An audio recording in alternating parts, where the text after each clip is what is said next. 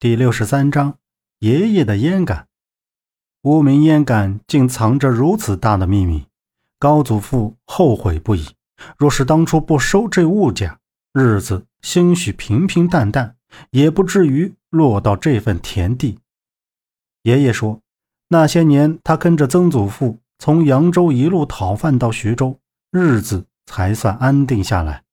当年曾祖父把烟杆交到爷爷手中时，再三叮嘱爷爷：“这个烟杆千万不要弄断，千万不要染上旱烟。”最后，爷爷还是逃不过，为了生计，不得已去倒卖烟草。曾祖父去世的第二年，爷爷也开始吸食旱烟了。不过，自从父亲出生，爷爷就吸的少了，日子也慢慢缓了过来。我爷爷说：“想要过好日子，就得靠自己的双手。”去努力，旁的闲的，自己不争取，谁也代替不了你自己过日子。杨木紧握烟杆，站起身。周震寻味着爷爷的这番话，感同身受的点点头。没想到爷爷那辈子人还真挺苦的。然后他又搔搔头，好奇道：“既然这烟杆那么邪性害人，爷爷为什么不扔掉？”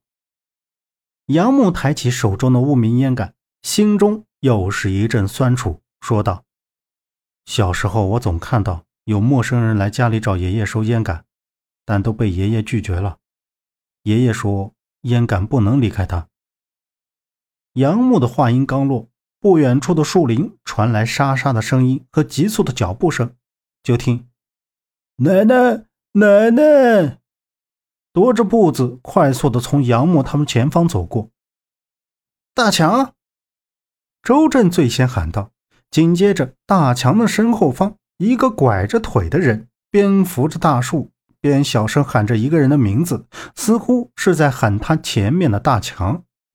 那人离这有些远，声音又太小，看不清那人是不是老五。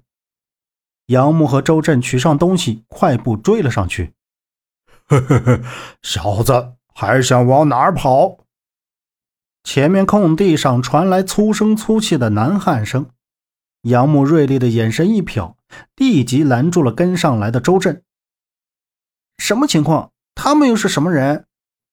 周震慢慢蹲到杨木身边，看着前面的空地，问道：“空地上站着五个人，就看大强惊慌的低下头。”双手握在怀前，瑟瑟发抖，对着他身前三个手持短刀的大汉，嘴里喃喃着：“奶奶，有坏人！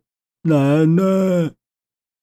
老五拐着腿走上前，怒道：“你们究竟想干什么？”大强说着，站到大强身前，将大强护在身后。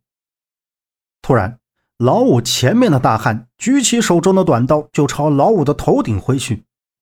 周震看得心中一惊，身子一动，就要冲上前去，不料被杨木一把抓了回去。别冲动！再看那大汉的短刀已经掠过老五的头，缓缓落到老五的肩膀上。大汉瞪圆了眼睛，凶怒着，用手里短刀的刀背压着老五的肩膀，喝道。关你屁事！滚！